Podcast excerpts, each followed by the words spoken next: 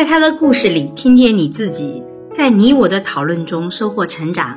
你好啊，我是沈亦斐。昨天我们一起听的故事呢是同居十五年，你叫我陪床保姆。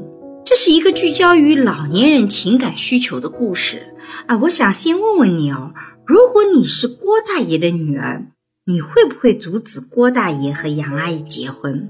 为什么？非常欢迎你在音频下方写下你的想法。我们一起来讨论。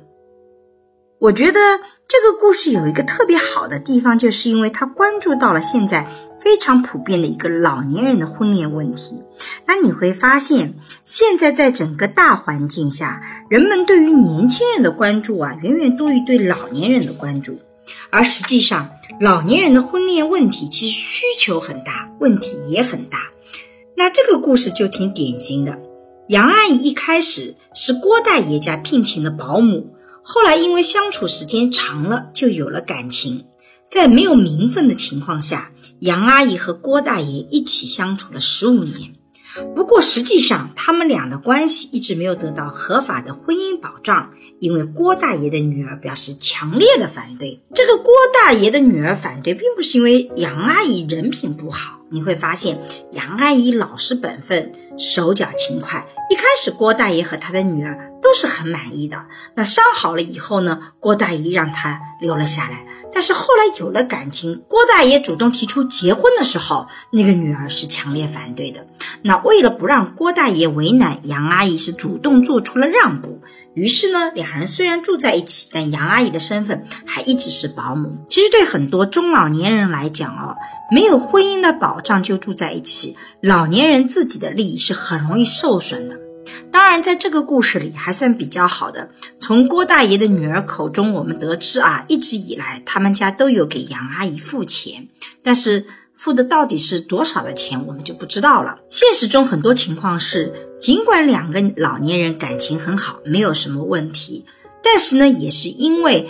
子女的反对啊，或种种其他的原因啊，没有那张合法的凭证，很可能其中一方最终会沦为了免费的保姆啊，照顾另外一方，一直照顾到对方过世，而他的晚年生活可能会变得非常的凄惨，没有经济上的保障，也没有得到说前面这几年劳力付出的回报。那关于这一点，我也希望更多的老年人能意识到，其实现实情况是比较复杂的。感情再好，也要懂得维护自己的利益。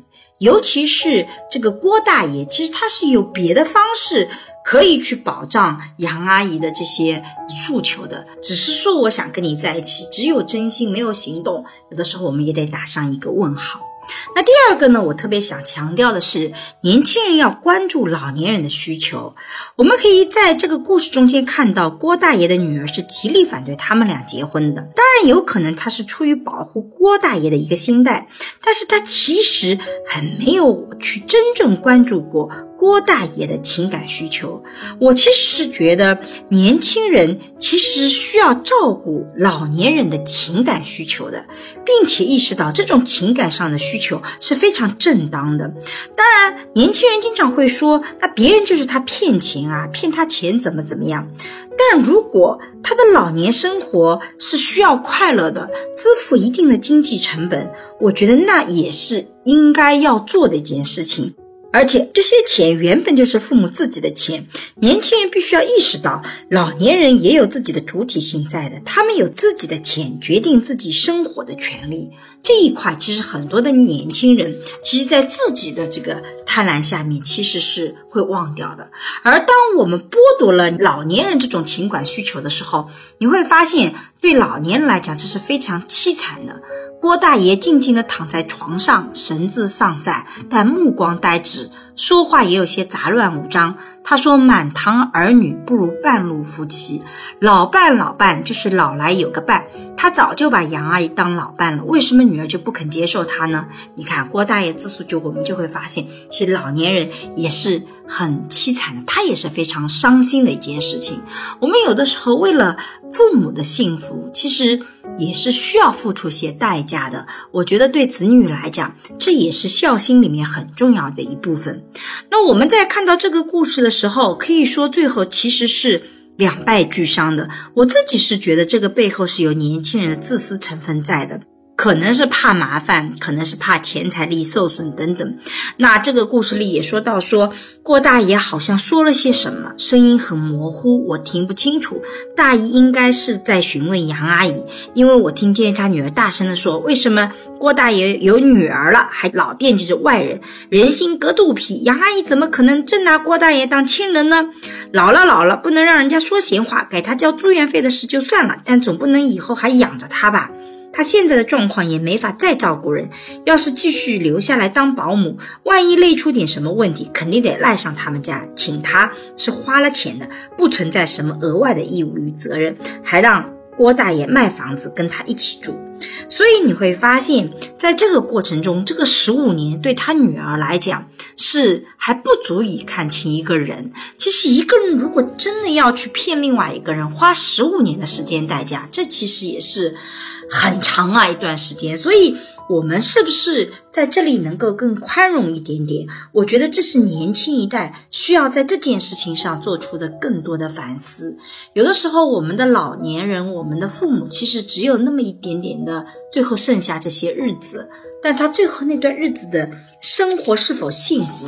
其实也是非常重要的，所以在最后的时候，我特别想呼吁一下这些问题的解决哦。其实单单靠老年人其实也是很难的，还是需要有更多的社会的支持。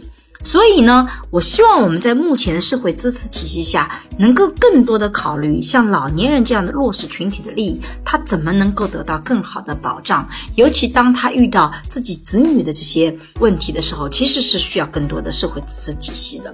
同样，也我也鼓励老年人去寻找身边的社会支持体系。